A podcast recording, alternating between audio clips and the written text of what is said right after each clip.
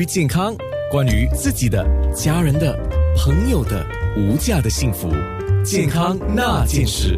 你好，我是安娜。健康那件事，星期一跟星期三啊，来到今天星期三，我们讲 soil，就是讲大豆啊。大豆也可以分黄豆、青豆，还有茶豆、黑豆。那我们今天主要讲黄豆啊，就我们比较熟悉的黄豆。那特别共和理工学院的王强顺博士，他提出了用黄豆这个豆酪里面包含了豆奶、豆渣、豆青来产呃出产或者研研发一些新的市场。上没有的产品，我们刚才说了蛮多的，大家都很期待。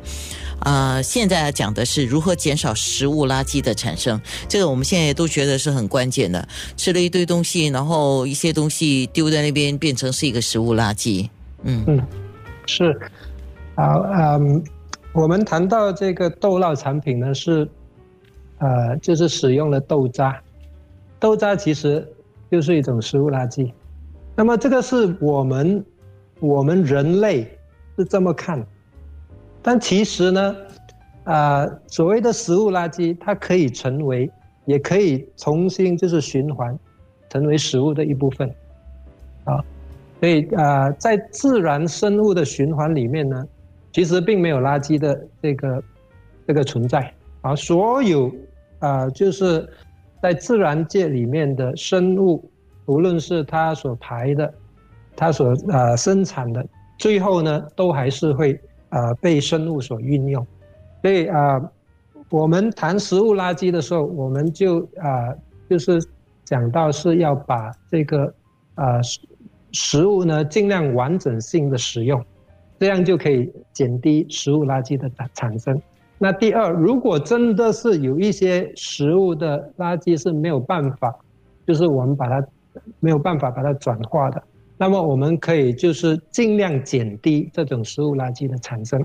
我给大家报告一下，就是根据联合国农业与卫与这个粮食署呢，全球有三分之一的食物是被浪费掉的，三分之一哦，那么是成为废料。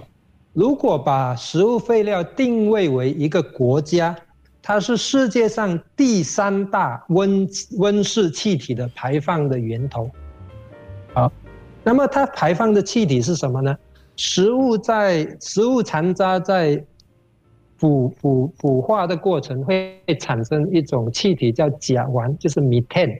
这个 methane 呢，就是让啊地球越来越热，产生这个温室效应。而我们啊共和理工学院，我们配合国家环境局的这个稳定食物废料的措施，我们就进行了啊食物废料研究的计划。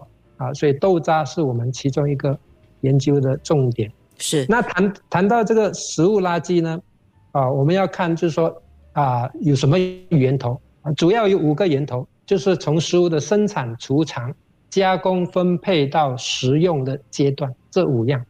所以这都需要大家，比如说厂商啦、餐馆啦、家庭啦、个人，啊，来来一起配合。嗯。那么啊，实际上要怎么做呢？啊，我们先谈，我们就谈一谈个人好好了。就是当我们在比如说点餐的时候，有没有？我们我们点的时候就要点到那个分量是够，大家够吃就好。对，就不要不要有啊吃不完的啊或者浪费掉的。那家里自己煮的啊，阻断措施有没有？或或者啊后阻断措措施，很多人在家家里自己煮。那么啊，你准备的食材呢，就啊。就是不要浪费啊，就先看看雪柜啊有什么食材，然后再添购啊。然后刚才我们说啊，完整的摄取水果蔬菜有没有？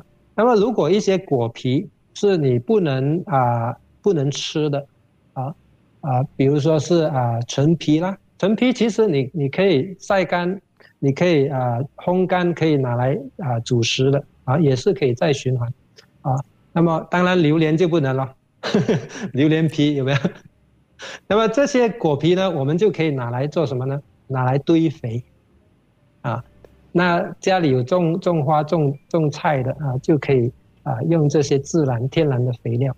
所以我们啊可以齐心努力啦。啊，就是呀啊，保护我们所爱的地球。是是是，王博士讲了这么多，最重要，他讲了四个字叫齐心协力啊。健康那件事。